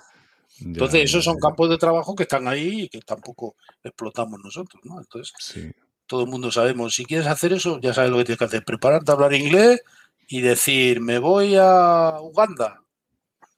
Vale, pues en vez de ir a Albacete me voy a Uganda. sí. Pero hay que mentalizarse para eso. Hay que mentalizarse y decir, hoy en día el que está en dudas, pone- a- hacerse la pregunta, ¿qué hago yo aquí? Y mirar para dónde, para dónde cojo y con qué bagaje de, de conocimientos tengo que puedo aportar más para, para resaltar hacia allá donde. Y dicen, y dicen, eh, vete donde estás celebrado, no donde estás... em, ve donde te celebran, no donde te, te como que te aguantan, ¿no? Y, Sí, claro. Vosotros no habéis tenido miedo a ir a ningún lado. no, no, yo, no, no. yo, yo soy de una. De mi, mi- mi patria chica, que es Galicia, Mm, somos. Nosotros nos caracterizamos por buscar trabajo donde haya. Hemos ido a, a América, por Sí. toda Europa, nunca hemos tenido tiempo, nunca hemos tenido Sí. miedo, perdón, de, de viajar. Entonces, es una cosa Sí. que. eh, muchos jóvenes tienen que pensar que la comodidad va directamente en contra de su capacidad de progresar. Toma. Bien. Y lo dejo ahí. Ahí. Touché. Muy bien. Si quieres jugar a PlayStation, pues sigue. Mm, Pero después no te quejes de que el mundo no te da oportunidades. No, mm, mm. tú eres el que no te das oportunidades. Sí, efectivamente. Qué bueno, qué bueno. Em, ¿Qué lleva un ex oficial de inteligencia encima sin lo cual no sale de casa? ¿Algún artilugio? Eh, sí, algún artilugio lleva siempre, sin el que no sales de casa. Pero hoy en día también alguna aplicación, ¿no? Sí, oye, mira, ¿Qué oye, llevas encima? me, me iba a reír que el teléfono, ¿no? No, como, como todo el mundo, ¿no? No, Sí. puedo- no podemos vivir sin teléfono, ¿no? Sí, Pero sí. más que artilugios, yo eh, voy más allá, ¿no? Yo creo que, que la vida de, las- de seguridad e inteligencia eh, introduce en ti determinadas, eh, determinados hábitos que no pierdes nunca. Mm, Y eso es lo que lleva un oficial de inteligencia o un experto en seguridad. mm, Lleva sus conocimientos, lleva su libreta de conocimientos constantemente. Entonces, mm, evidentemente yo ahora estoy, ya no estoy en el mundo en el que estaba, estoy en otro, estoy menos atento hasta que tengo que estar atento. mhm. Entonces, ¿me relajo completamente? No, nunca. No. No. Bueno, antes iba más en tensión y ahora voy menos relativamente. Pero, pero no te, cuando llegas a un restaurante, no te sientas de espalda a la entrada. Me sigo sentando en los mismos sitios y sigo observando las mismas cosas. Entonces, hay, hay veces que mi mujer, que es la que más me conoce, Sí. hay veces que me da patadas y me dice, cariño, que ya no estás en lo de antes. Ya, ya. Y digo, ¿y qué? qué Yo puedo contar una anécdota que eh, en este ánimo de, de difundir eh, la cultura pues me- me- de inteligencia y de seguridad me interesa eh, todo. Entonces ayer fuimos a, a un- una actividad, tres parejas, a una actividad lúdica que fue hacer una marcha por el campo y después hicimos una, Mm, una cata de vinos en una bodega y comimos allí. Y entonces había un grupo de jóvenes y, el dueño que vio que estábamos muy animados y demás, pues dijo, como tú eres gallego, tengo ahí aguardiente, harías una queimada para todos los que hay aquí. Y digo, pues venga, vale. y hicimos una queimada. Entonces, todo el, todo el mundo se apuntó allí a la queimada y tal. Y de las jovencitas que había allí, había una que me dijo, yo es que soy periodista y me gusta mucho el mundo de la seguridad y tal. Y digo, toma mi tarjeta. Y mi mujer me decía, pero a ver, ¿en qué momento dejas de estar en la actividad que estamos para sacar tu tarjeta? Digo, pues en el momento que he visto a que se dedica, me, interesa. Entonces, ¿qué lleva uno? Pues siempre esa condición de, intentar sacar el máximo provecho de, todo lo que has aprendido, ¿no? Sí, sí, sí. Yo, yo estoy seguro que yo no me siento de espaldas a la puerta y tú tampoco. No, no, no. Y, me haces recordar, hablando de la familia, me hace recordar de siempre que vamos llegando a un restaurante con la familia, saltan mis niños, se sientan por ahí, eh, escogen su silla y, la mamá le dice, mi esposa le dice, no, no, nene, ahí no, que ahí se sienta papi. Y ella sabe que, ese es mi sitio, sí. Eh, no, puedes, no, puedes, desconectar, es, es así. No, tú eso nunca lo puedes desconectar, lo llevas siempre. Mm. Yo le decía una vez a alguien que me decía, pero tú cuando entras a un restaurante, ¿qué es lo primero que ves? Digo, ¿por dónde se puede salir?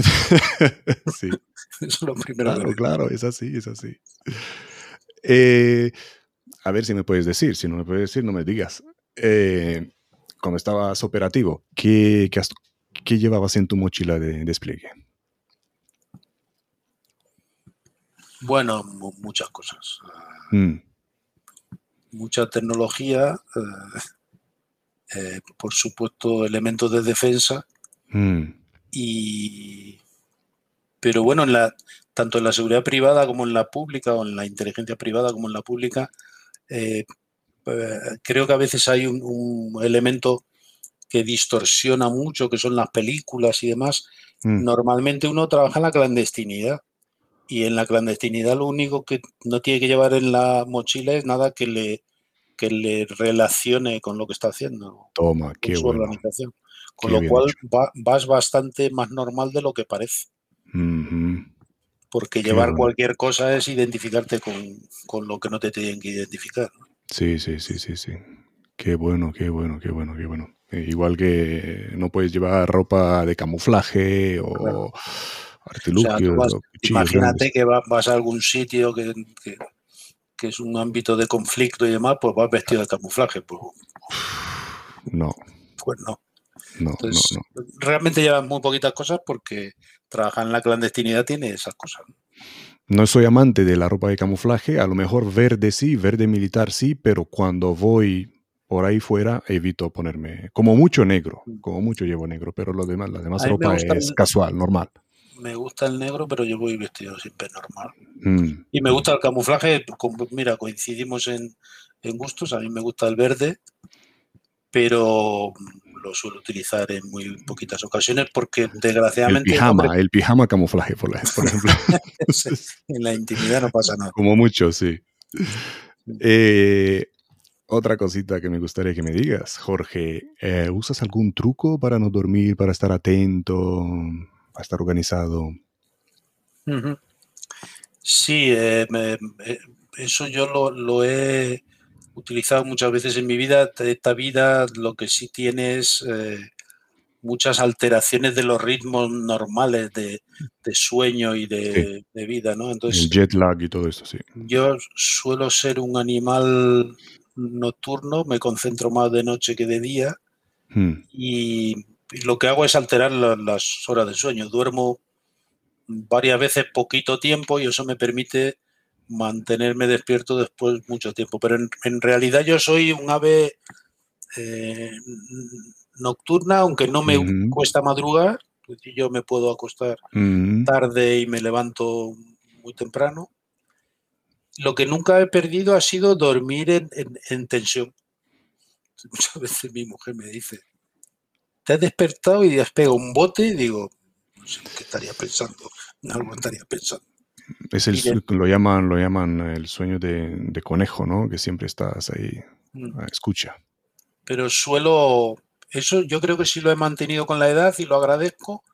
Suelo ser capaz de mantener muchísimo tiempo el esfuerzo, muchísimo tiempo continuado eh, por eso decía que, quisiera ver algunos jovencitos al lado de, mm. los, veteranos. Mm. Y, por ejemplo, muchísimas horas de conducción. Profesionalmente solo tuvimos que, lo tuve que hacer mucho, claro.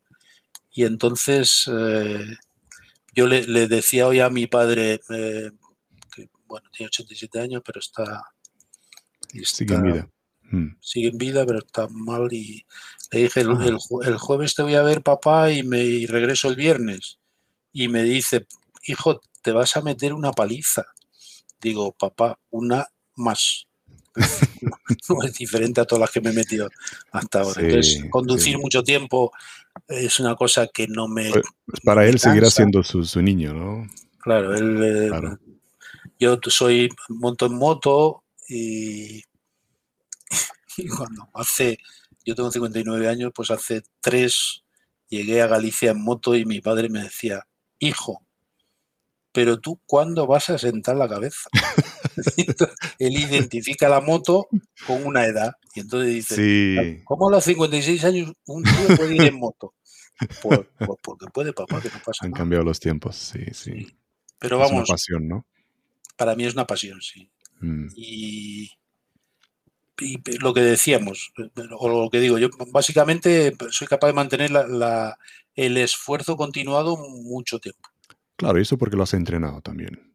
Sí, eso se entrena, evidentemente. Mm. ¿Cuál es el arma preferida de un ex agente de inteligencia? El cerebro. Toma. no, el arma de fuego. Ah, el arma de fuego, en mi caso, pues eh, me gusta mucho la Glock. Mm. Eh, pero yo tengo una. ¿Qué estaba pensando ahora? El arma y se me ha ido el santo al cielo. ¿Tu arma? Una Walter P99. Ajá. Eh, pero te gusta la Glock. Me gusta la Glock, sí. Yo he tenido mm. una Glock también. Pero me he quedado con la, con la Walter, que es más pesada, un poco más voluminosa, pero creo que más eficaz. Se me ocurre ahora una pregunta. En, tus trabajos eh, atrás, eh, en, algún, ¿en alguno de los trabajos has, tenido que ir armado? Trabajo de inteligencia. Sí. Mm. Escondido, claramente. Evidentemente. Mm. Eh, y bueno, el arma es mejor que vaya, el arma es mejor que vaya siempre escondida. sí, sí, sí. Mira, eh, eh, me acuerdas de una, de una encuesta que hice en el grupo del Samurai Moderno preguntando a los integrantes eh, tres preguntas. ¿Cuál es vuestra funda preferida? La interna, la externa y la de, la de hombro, ¿no? Y la mayoría han escogido la externa. Y aunque a mí me parece, bueno, bien, esa es lo que, lo que prefieren. A lo mejor hubiera sido mejor preguntar cuál es la, mejor de punto de vista operacional, ¿no? Mi opinión, mi opinión es que es la, de dentro, la de dentro del cinturón, sí o sí, da igual cómo, sea el tiempo o lo que lleves por encima. Yo te iba a decir que yo creo que para mí la más cómoda y la mejor, tanto para ocultar el arma como para utilizarla después, es la interior. Mm. La sobaquera eh, es muy difícil de, ocultar, te lleva una ropa, no te permite llevar determinada tipo de ropa, mm. te lleva ropa muy ancha e mm, incluso así se, te notará y yo no la considero muy cómoda. Para mí, yo estoy de acuerdo contigo, la funda interior es la más cómoda, yo tengo una funda interior. Cuando empiezas a utilizar armas, como todo el mundo, eh, empiezas a hacer todo tipo de aventura. Entonces yo tengo sobaquera, de tobillo, interior, hasta que llegas a, aquello que, crees que es lo, claro. lo, más normal. Y desde ese punto de vista también es verdad que las armas dependen mucho para qué la vas a utilizar. Sí. O sea, porque probablemente un arma más pequeña que una Walter eh, te, resulta igual de eficaz y mucho más mm. fácil de camuflar, ¿no? Mm. Depende mucho para que la utilices. para que yo decía a mi abuelo que si, si alguna vez tienes que sacar el arma, hijo, que sea contundente. Yo creo que eso es importante. Es para usarla, ¿no? Como decimos en Israel, si sacas el arma, es mm, para disparar. Eso es evidentemente. Si no, déjala de donde está, que está bien. Sí, y además con una legislación como la nuestra, mm. yo aventuro a decir a nuestros seguidores que si la sacas, has comenzado a meterte en un lío. y a ver cómo sales de él. Sí, sí, sí, sí. Esto podríamos hablar otra entrevista entera. sí, Entera, larga, larga, porque ahí está el tema que también dicen si sacas el arma has fallado y bueno, hay pros y contras. Eh, pero nosotros pasamos a la siguiente pregunta. ¿Crees que son necesarias las redes sociales para nosotros? Porque hemos tocado esto antes. ¿Son necesarias? Sí, yo creo que son. Hoy forman parte forman parte del mundo, forman parte de la socialización y forman parte del mundo de, en el que se... Realmente hoy, si tú no estás en, el mundo digital, no existes. Eres un indigente digital que no existes. Por tanto, tu empresa tiene que estar en el mundo digital, tú tienes que estar en las redes y las redes y la comunicación forman parte de algo fundamental, que es el prestigio. Antes el prestigio uno se lo ganaba en el boca a boca con las personas. Pero es que ahora el boca a boca se produce a través de las redes sociales y por tanto es, es el ámbito en el que se va a generar tu prestigio. Es verdad que es un ámbito complejo en el que generar prestigio es fácil y destruirlo también. Sí, muy fácil. Todo lo que has construido en años se cae en cinco minutos. Lo destruyes en cinco minutos. y hay verdaderos especialistas en esto. tenemos que ser conscientes de que esto ocurre, pero forma parte del ámbito de trabajo de hoy en día. Eso en cuanto al mundo virtual, virtual, al mundo físico, ¿crees que el tamaño corporal importa en ese trabajo, en la seguridad privada? Y sí, lo, lo hablábamos antes cuando lo de la presencia, ¿no? Yo la, Sé que, me, sé que mi pregunta a muchos le va a molestar, mi respuesta le va a molestar. A ver, lo matizaría. Creo que no, pero que en determinados trabajos es importante el volumen corporal. Es decir, eh, un escolta, yo creo que debe ser una persona que tenga determinado tamaño. Porque, porque afecta a la imagen que percibe el que lo ve. parece, no, es así, porque después tú te encuentras un ser muy pequeñito que te puede noquear en, en, 3 milisegundos, pero la mente humana parece que está más acostumbrada a asustarse de una gran presencia que de una presencia mucho más pequeña, ¿no? Entonces, yo creo que es importante la presencia también, lo decíamos antes con las Fuerzas Armadas o con la Fuerza de Cuerpo de Seguridad del Estado, es importante la presencia y en algunos aspectos de la seguridad privada creo que sí. Claro, claro, claro. Eh, ¿Crees que hay dificultades de trabajar con mujeres en ese sector? Yo creo que no.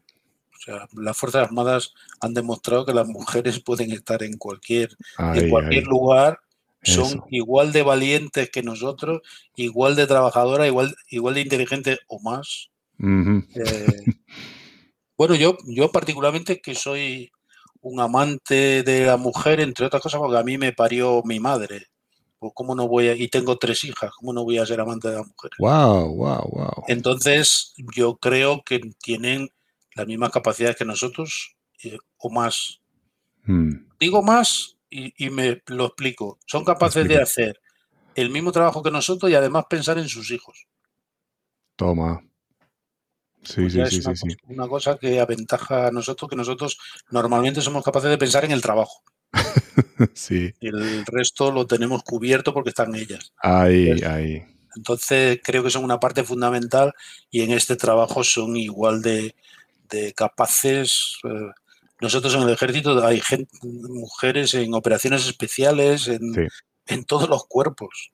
Lo que no estoy de acuerdo es que con que se reduzcan las pruebas para que entren mujeres. Eso no estoy de acuerdo. Es decir, pero tampoco lo estoy para... decir, hay que cumplir con unas condiciones sean hombres o mujeres, me da igual. Sí, el que cumpla con las condiciones es el que está capacitado para hacerlo y ya está. Sí, y esto lo, lo, dicen también las mismas mujeres que, que, acaban entrando diciendo que porque han tenido que superar pruebas más fáciles.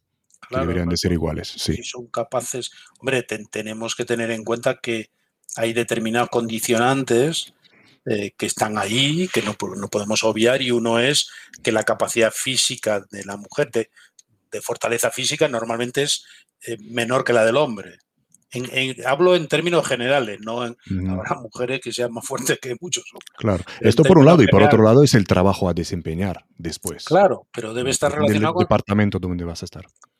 yo me refiero, si en, eh, por ejemplo, en el ejército, en operaciones especiales, sí tú tienes que ser capaz de cargar a un compañero y se establece que el peso medio de un compañero son 70 kilos y te, lo tienes que cargar encima y transportarlo porque está herido, me da igual que seas hombre o mujer, tienes que ser capaz de transportar 70 kilos, porque si no, si no eres capaz, el día que caiga yo herido tendré, tendré un problema serio.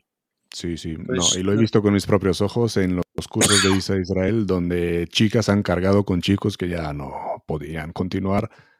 Las chicas lo cogen, lo ponen en la espalda y sube la montaña con él. igual que tú. Eh, yo creo que esto es un, complejo machista de, que está fuera, fuera de todo. Sí. Las, mujeres son igual que nosotros. Un gran reconocimiento, sí. Y más guapas. Sí. Eso, sí, sí, sí, qué bueno. Eh, Jorge, eres una gran inspiración, pero ¿quién te inspira a ti, Jorge? Bueno, eh, a ver, yo he, tenido varias figuras en mi vida que me han servido de inspiración. Mm. Una figura que me ha servido de inspiración es mi padre, que como cuento ahora está en malos momentos y ha sido una figura que me ha marcado mucho. Muchas veces no he entendido sus lecciones porque consideraba que eran muy duras, pero mm. creo que, soy fruto de, de, todo ello. Y después en el servicio hay una persona que no puedo decir el nombre, pero que fue mi mentor y mi fuente de inspiración, el que me enseñó verdaderamente. Yo era un joven impetuoso cuando llegué, que, que, mm, no hacía estas reflexiones que hago ahora, que tenía mm. una cierta tendencia a la vehemencia y me enseñó a ser inteligente y a practicarlo. Él, esta frase es de él, me la dijo muchas veces. Una cosa es ser inteligente, que lo eres, y otra cosa es ponerlo en práctica, que no lo pones. Entonces, cuando no lo pones, parece que no lo eres. Sí, pues, ¿no? Mucha gente. Eh, mi abuela, mi abuela fue una fuente de inspiración para mí, porque siempre estaba orgullosa de todo lo que hacía. Wow. Y bueno, habrá más personas, pero estas tres personas han marcado mucho mi, mi vida, ¿no? Y después eh, mis hijas son una fuente de, inspiración y de, de, hacer un esfuerzo por ellas constante. A ver, ¿quién manda ahí, Jorge, en esa casa? ¿Estás rodeado de qué? De cuatro mujeres. ¿Quién manda a mi, mi mujer? En mi casa somos, eh, bueno, en casa solo vive la pequeña y mi, mi mujer y la mayor, mía. Vale. Eh, o sea, tres mujeres, el perro y yo pues ¿Cuál es la jerarquía ahí? Pues están las tres mujeres y después el perro y yo. Bueno, ¿quién manda, ¿quién manda en casa? Mm. Eh, la mujer. Y creo que además nos, mejor nos va así. Es decir, yo creo que las mujeres tienen un libro de ruta al que nos unimos nosotros. Si fuera por nosotros, la vida sería un poco más desastrosa. Y ellas son las que tienen verdaderamente un proyecto de vida, unos hijos. Tú tienes hijos. Sí. Y al final, queramos o no, no, hacemos el mismo trabajo. Mm. Tu mujer parió a sus hijos y son sus hijos. y son también tus hijos. Sí, pero, me, me, quedo con lo que has dicho antes, de que hacen un gran trabajo aparte, aparte de hacer el gran trabajo, son las que piensan en sus hijos. Cuidan de sus hijos, mientras los hombres pues hacen el trabajo. Sí, esto yo creo que viene un poco del mundo animal, ¿no? Nosotros somos los cazadores, total, y, y la mujer es, tiene un, una madre es algo que está pensando siempre en sus hijos, siempre. Y que tiene un proyecto, y gracias a que está una mujer, pues yo no sé tú, Top, pero yo mm. En mi casa probablemente, y perdónenme los que nos escuchen, me, da, me da igual, me daría igual que hubiese una cortina o un, papel colgado de la ventana. Eh, y hay unas cortinas preciosas porque las escogió ella, y hay muebles preciosos porque los escogió ella. Sí. Eh, escuché una vez una frase preciosa que, dice que la mujer es la que convierte una casa en un hogar. Toma, sí, correcto. Que son dos cosas distintas. por, nosotros tendríamos siempre casa. Gracias a ellas tenemos hogar. Sí, sí, sí, sí, sí. Es, es así, es así. Eh, y entre los últimos, entre la penúltima pregunta, em, ¿qué libros recomiendas? Bueno, pues eh, mira, ahora estoy leyendo un libro que, recomiendo a, leer su lectura que se titula El enemigo conoce el sistema. ¡Wow! A ver, ¿de quién? ¿De quién? Eh, pues no me mira, lo tengo aquí porque estaba el, el, título, el, título es impresionante. Marta Peirano se llama la, escritora y es un libro precioso sobre cómo el, sistema está, el, sistema de, la digitalización y de todo este mundo está perfectamente organizado para manipularnos y para convertirnos en, en elementos de consumo que es lo que somos, y en elementos cada vez más manipulables. ¿no? Una, cuestión que traen las redes es la superficialidad, la absoluta superficialidad, la falta de razonamiento. ¿no? Y eso es, terrible. Pero bueno, el libro, si lo leen, eh, encontrarán. Es de, verdad que es. Eh, ya, el título, por el título es muy potente, que el enemigo conoce el sistema. Mm. Sí, sí. Bueno, qué bueno. ¿Alguno más o nos quedamos con este? Eh, sí, estoy leyendo uno de... Hay un, escritor que... Permíteme que... Porque yo para los nombres soy fatal, que te voy a buscar el nombre del, escritor, que es el, mejor biógrafo de Franco. Eh, y ha escrito ahora un libro. Espérate, que ah, Paul Preston. ¿Cómo? Eh, Paul Preston ha, escrito un libro ahora que es Un pueblo engañado. Un pueblo engañado. De la historia de, de, España y del, de, bueno, de muchas mentiras que, se han producido. Es un libro de historia interesante. Eh, que, analiza nuestra historia desde la pérdida de Cuba y que creo que tiene mucha razón en lo que dice porque desgraciadamente casi siempre los de fuera ven mejor nuestros defectos que, nosotros mismos. Mm, Interesante libro. Qué bueno, qué bueno. Pues vale, eh, vamos a apuntarlo en los comentarios para que la gente se quede con los nombres. Y Jorge, antes de terminar, ¿dónde te puede encontrar la gente? Ya hemos puesto en la descripción del vídeo el enlace a, tu LinkedIn. ¿Dónde más te puede encontrar la gente? Bueno, en Twitter, yo, mi Twitter es Yuri barra baja HSI y como dije antes en Yuri, Yuri nombre, nombre ruso. Como dije antes en, en hsintelligence.es. Eh, ahí me, me pueden encontrar en la red. En Instagram también es Yuri barra baja HSI barra baja. Eh, bueno, en esos sitios nos pueden encontrar y pueden leer lo que hacemos y, empezar a, preguntar. gracias Hilda por apuntarlo. Aquí la ha apuntado el, enlace. Yuri, qué bueno, qué bueno. Me gustaría antes de, despedirme Ya que me preguntaste por libros, eh, que, me...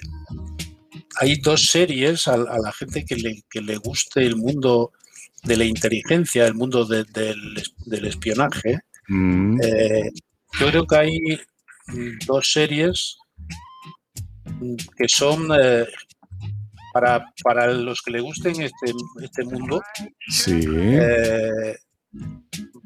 tremendas y muy, muy realistas. Eh, una que, han hecho los franceses, que se llama Oficina de Infiltrados.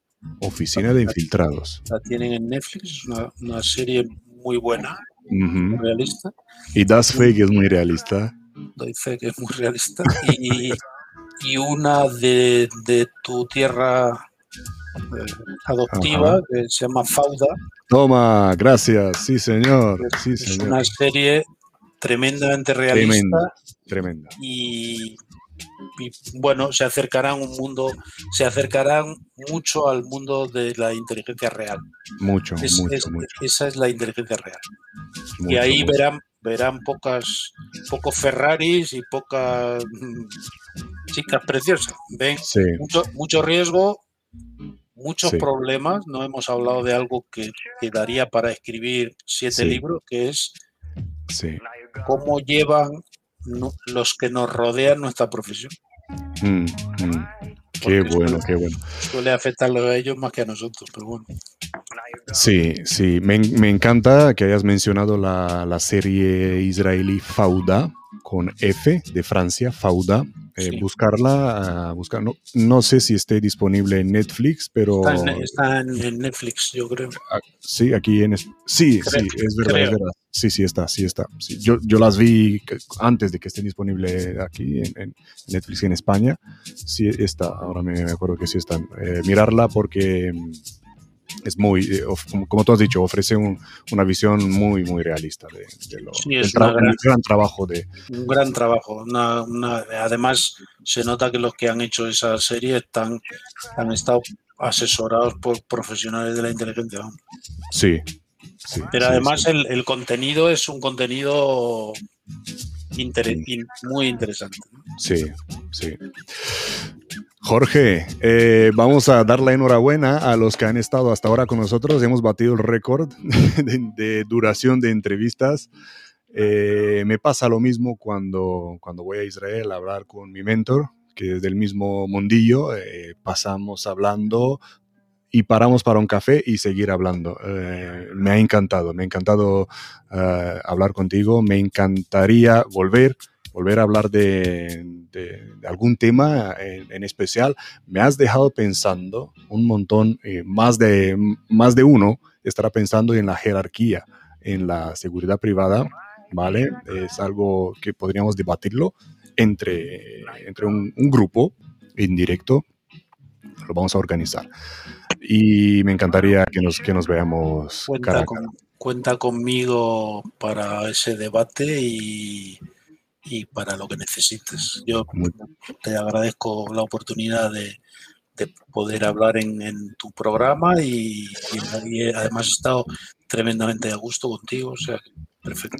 Muchísimas gracias a ti, Jorge, por, por lo que decías antes, por tu trabajo que, que estás haciendo, el gran, la gran labor de ayudar en la concientización de la población, que es muy importante.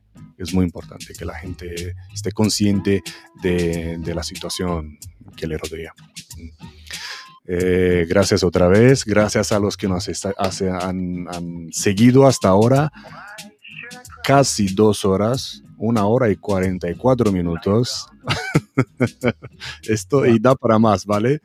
Eh, me ha encantado. Eh, gracias a los que nos han visto en YouTube, en el grupo de Facebook, en la página de Facebook del Samurai Moderno. Eh, en el podcast. Estamos ya en Amazon Music. El Amazon Music ha empezado a introducir podcast en su, en su lista, así que nos encontráis ahí como el Samurai Moderno, tal cual. Estamos en Amazon. Eh, gracias, señores. Gracias, Jorge. Gracias por, por tu gran labor. Y gente, ¿queréis conectar con Jorge, saber más?